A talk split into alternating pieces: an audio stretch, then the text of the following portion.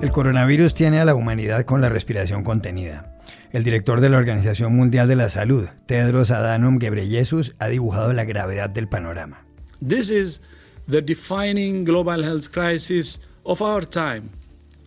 The days, weeks and months ahead will be a test of our resolve, a test of our trust in science and a test of solidarity. Esta es la crisis global de salud definitoria de nuestro tiempo, dijo.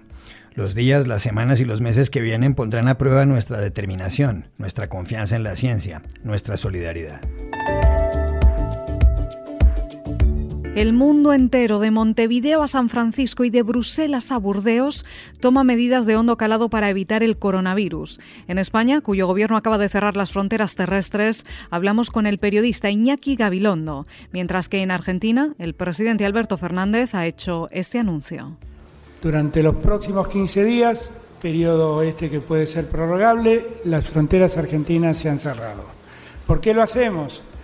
Porque el episodio del coronavirus ya no viene solamente de Europa, está empezando a afectar a países limítrofes y a nosotros mismos.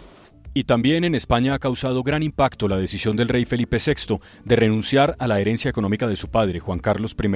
El rey emérito, que es admirado por su papel en el retorno a la democracia hace ya 40 años, se encuentra bajo investigación por dineros recibidos en una cuenta en Suiza. ¿Se salvará la monarquía de semejante escándalo? Hola, soy Juan Carlos Iragorri. Bienvenidos a El Washington Post. Soy Dori Toribio desde Washington, D.C., a 10 calles de la Casa Blanca. Soy Jorge Espinosa, desde Bogotá. Es martes 17 de marzo y esto es todo lo que usted debería saber hoy.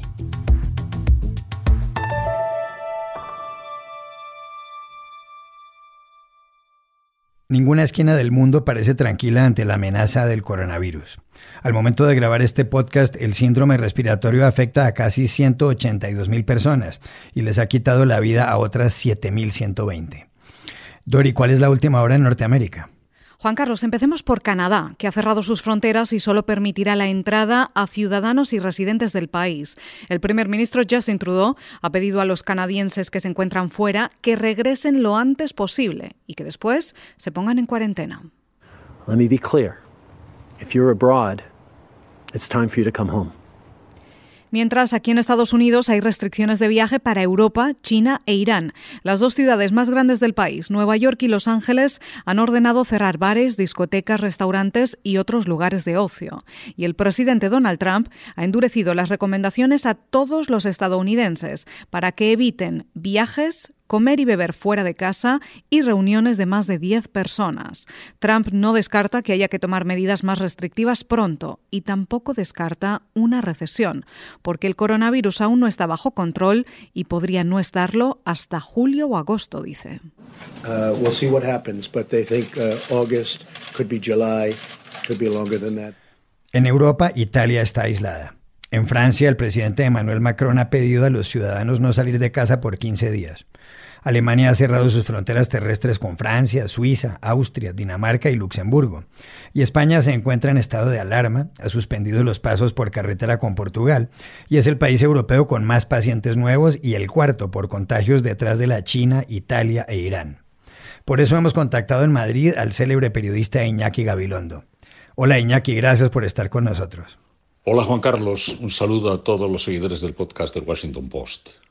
¿Cuál es la situación en España con respecto al coronavirus? La situación es dramática, diría yo. Estamos viviendo una sensación de irrealidad. En apenas ocho días hemos pasado de una normalidad a un tiempo que notamos que es completamente nuevo. Ahora mismo el espectáculo de las calles es espectral, las calles vacías, los ciudadanos enclaustrados en sus casas, la economía hundida y la angustia enorme en una sociedad que ve cómo va creciendo de manera exponencial la lista de afectados. El último dato es el de 9.000, más de 9.000 contagiados y más de 300 fallecidos y va creciendo a gran velocidad, de manera que como pasen dos días, pues ya estas cifras habrán quedado obsoletas. La sensación de irrealidad es precisamente uno de los mayores problemas a la hora de encajar este golpe enorme que nos pasa de un tiempo a otro en apenas unos días.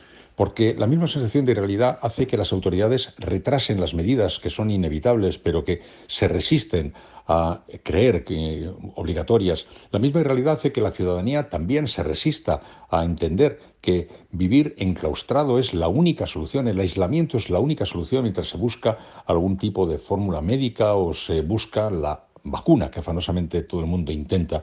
Pero esta resistencia ciudadana no es exclusiva de España. Acabo de leer ahora en Le Monde que en Francia están muy preocupados por eso, porque la ciudadanía no tiene conciencia de la realidad del problema. El problema es tremendo y, como digo, al haberse producido a tal velocidad y crecer a tal velocidad, es precisamente la sensación de realidad la más difícil de, encajar y la que construye los mayores problemas. Los problemas casi todos se derivan de eso, de que esa sensación de realidad hace que se tarde. Ahora ya la sociedad española ha vivido una sacudida tal que ya ha entendido la magnitud del problema, aunque todavía quedan algunas resistencias. Ahora estamos hablando en un país que acaba de decidir cerrar sus fronteras. Como digo, estamos en una anomalía tal que parece que estamos soñando. Iñaki Gabilondo desde Madrid, gracias por acompañarnos. Muchas gracias a ti y gracias a todos los seguidores del podcast de Washington Post. Y de Madrid a Buenos Aires, donde tenemos comunicación con Santiago Dapelo, periodista del diario La Nación, acreditado ante la Casa de Gobierno, la Casa Rosada. Bienvenido, Santiago. ¿Qué pasa en territorio argentino y qué ha decidido el presidente Alberto Fernández? Hola, Juan Carlos. Muchas gracias por la invitación. Lo que sucede en la Argentina no escapa a lo que sucede en el resto del mundo. Eh, al momento de grabar este podcast tenemos en la República Argentina 56 casos confirmados de coronavirus, dos de ellos han fallecido, uno en la ciudad de Buenos Aires y otro en la provincia de Chaco. Es por este motivo que el presidente de la Nación ha tomado una serie de medidas justamente para frenar el avance del coronavirus en el país. Se han suspendido por 14 días las clases, Además, se han cerrado las fronteras por 15 días para todas las personas extranjeras no residentes e incluso se dio licencia laboral para los mayores de 60 años, algo que podría eh, incluir al resto de eh, los trabajadores formales del país en las próximas horas. Como verás, las decisiones del gobierno buscan evitar lo que sucedió en otros países del mundo, como en Italia, y es justamente evitar que la curva de contagios crezca de forma exponencial y, evitar así la saturación del sistema de salud. Muchas gracias, un abrazo. Y de Buenos Aires a Lima, donde se encuentra Iván Slokovich, director del diario Correo. Hola Iván, gracias por estar con nosotros. Hola Juan Carlos, ¿cómo estás? Buen día. Gracias por la invitación y por la oportunidad de informar sobre el coronavirus desde Lima, Perú. ¿Qué sucede con el coronavirus en el Perú y cómo ha enfrentado la situación el gobierno de Martín Vizcarra?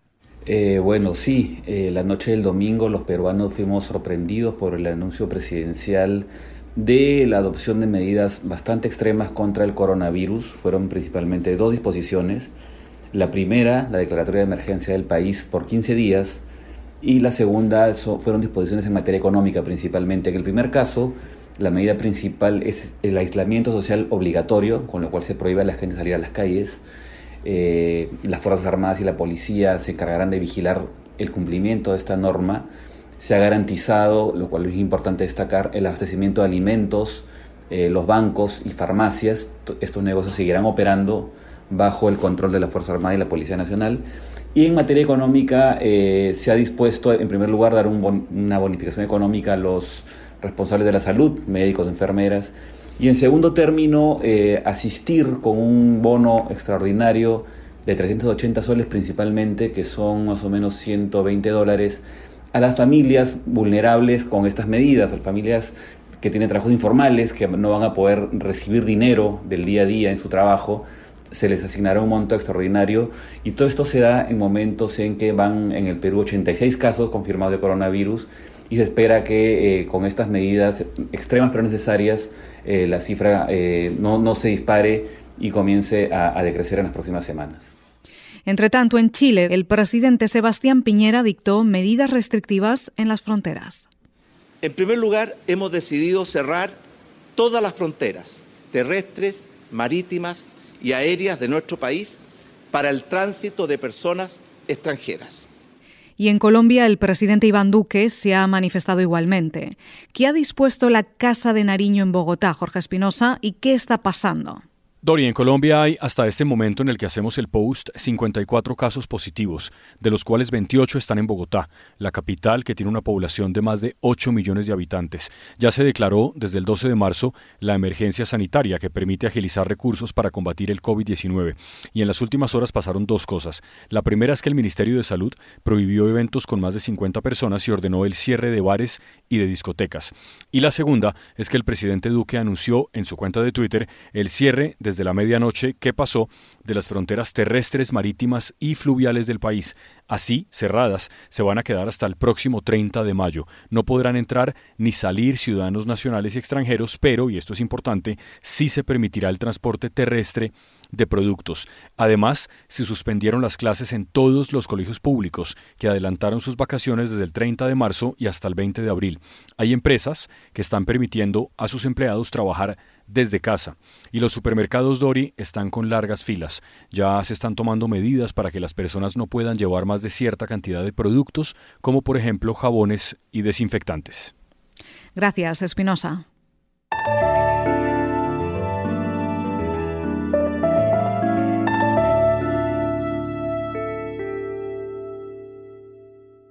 En España, el rey Felipe VI acaba de tomar una decisión drástica con respecto a su padre, el rey emérito Juan Carlos I de Borbón. En un comunicado, el monarca español ha dicho que renuncia a la herencia en materia económica que pudiera haberle correspondido. También ha anunciado que la Casa Real no le seguirá dando al rey Juan Carlos el estipendio anual de casi 195 mil euros. Todo es consecuencia de las investigaciones tras conocerse que Juan Carlos recibió en una cuenta en Suiza una donación de 100 mil dólares del rey de Arabia Saudí. Paralelamente se supo que Felipe VI era beneficiario de una fundación relacionada con su padre, investigada ahora por la Fiscalía Anticorrupción en España. Conviene recordar, Iragorri, que tras la muerte del dictador Francisco Franco en 1975, el rey Juan Carlos fue el gran impulsor del regreso de la democracia a su país, un periodo que se conoce en la historia como la transición.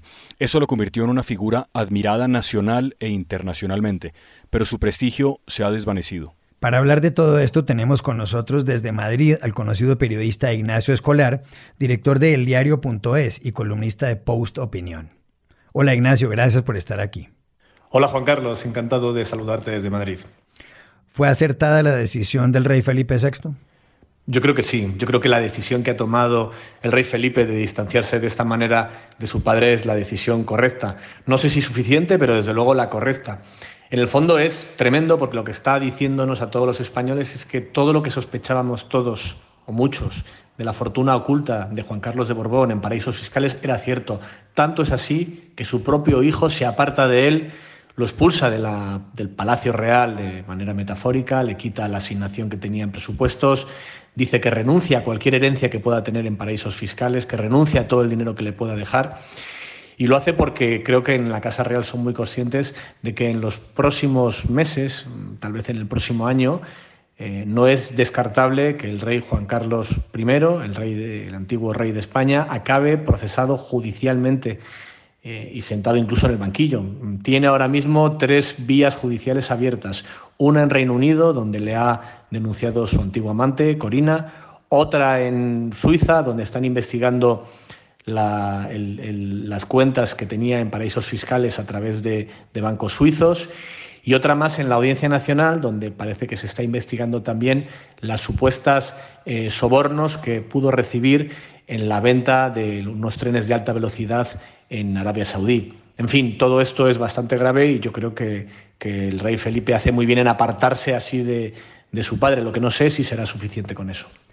Usted ha escrito en el diario.es una columna titulada El rey hijo mata al rey padre para salvar la corona. La pregunta es, ¿la salvará? Pues es la gran pregunta, porque realmente la Casa Real Española no se había enfrentado en mucho tiempo con una crisis así. Lo que tenemos por delante, además, lo más probable es que se vaya a agravar. Y hay que recordar un dato. Mm, cuando renuncia el rey Felipe a la herencia de su padre, en el fondo está hablando de algo que tiene mucho que ver con el derecho dinástico, con la sucesión. La razón por la cual Felipe soy Felipe VI y es el jefe del Estado de España es porque heredó ese título de su padre. Y si su padre, el rey Juan Carlos, queda contaminado o queda retratado como un corrupto, lo que se está investigando son son, eh, en fin, que haya recibido dinero, que haya acumulado una fortuna gracias a su cargo en paraísos fiscales, que haya defraudado Hacienda, que haya recibido sobornos de algunos otros jefes del Estado. Hay que recordar que, por ejemplo, parte del dinero que se investiga en Suiza son 100 millones de dólares que recibió el rey Juan Carlos del rey de Arabia Saudí, de una, de una monarquía absolutista con la que España tenía una excelente relación. En fin, si todo esto se confirma, si ahí de verdad queda eh, patente lo que ahora ya parece, que es que el rey de España, el emérito, su padre, se enriqueció ilegalmente gracias a su cargo, la propia monarquía y no solamente la figura del rey Juan Carlos va a quedar en España en cuestión. Ya veremos cómo evoluciona, pero lo que estamos viendo estos días en España con la crisis del coronavirus es que lo improbable siempre puede llegar a pasar. Ignacio Escolar, gracias por haber estado en el Washington Post. Gracias a ti y llama cuando quieras. Estamos permanentemente a tu disposición desde Madrid. Un abrazo.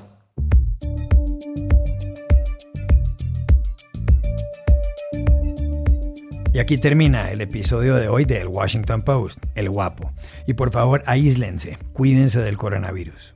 Y también desde casa pueden escuchar nuestro podcast, suscribirse a nuestro sitio web elwashingtonpost.com y seguirnos en nuestra cuenta de Twitter, arroba el post. Hasta la próxima.